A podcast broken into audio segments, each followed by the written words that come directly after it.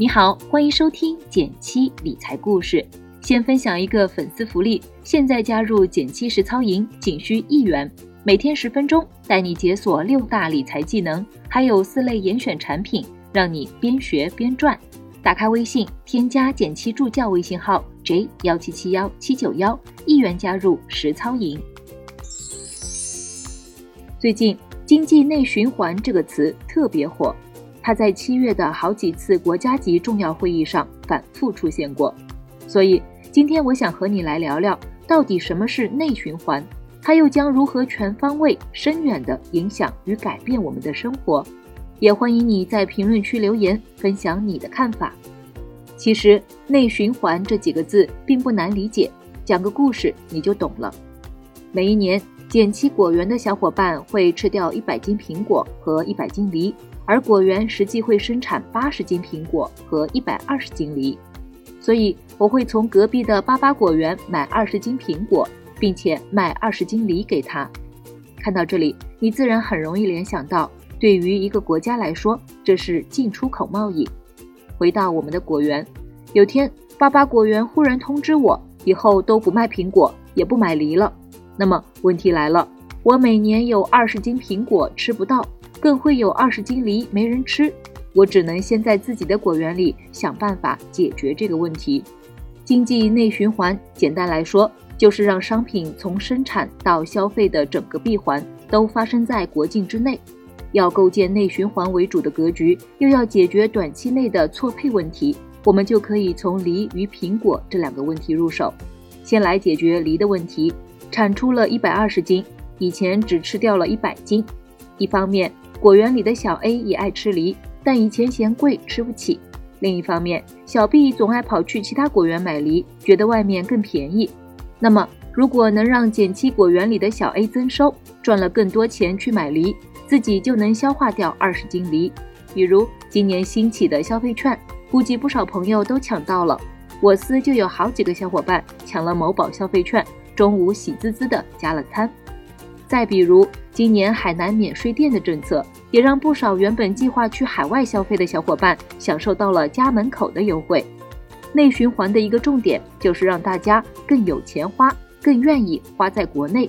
再来解决苹果的问题，只能产出八十斤，但有一百斤的需求。这就好比果园里有个苹果种植小能手，实现了种植技术的突破，一样的投入就能产出一百斤苹果。不用找巴巴果园就能满足需求，这也是为什么国家如此重视为科技营造良好的融资环境，比如科创板，如此鼓励芯片行业发展，给予实打实的税收优惠政策。再结合华为事件，你估计可以对这个问题有更形象的理解。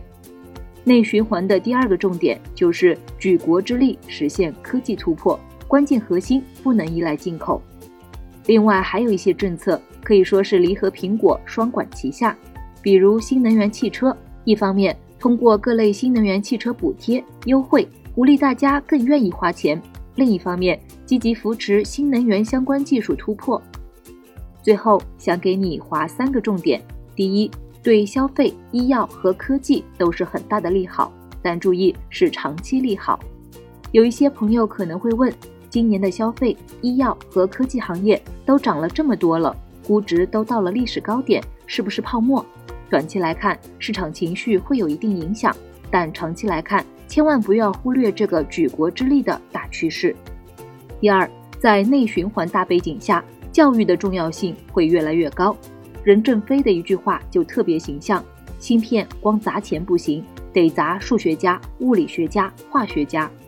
从这个角度看。在规划自己的行业、公司岗位时，你是否愿意拥抱趋势？你是不是愿意在有门槛、有技术的方向上投资自己、投入努力？再进一步，对下一代的教育问题是否有新的启发呢？最后说说房子和股市，你的思路也要变。前面说到，要实现内循环的两个重点，既要让大家更有钱花，更愿意花在国内，也要实现科技突破，有钱花。首先就不能让大家都成为房奴，相对平稳的房价是关键要素之一。另外，过去大家有钱了，最想投资的就是房子，现在房价稳定了，投资房子自然性价比会下降，股市的投资价值才能更好的体现。而技术的进步绝不是立竿见影的，也只有长牛而非大起大落的资本市场，才能给科技创新资本的支撑，科技突破才能实现。结合这两点，国家房住不炒的决心和发展 A 股资本市场的态度都是坚决的。理解大趋势，站对大方向，财富才能不掉队。希望今天的解读对你有启发，欢迎点个赞，给个鼓励。好了，今天就到这里了。最后再提醒一下，微信添加简七助教 J 幺七七幺七九幺，一元加入实操营，每天十分钟，带你边学边赚。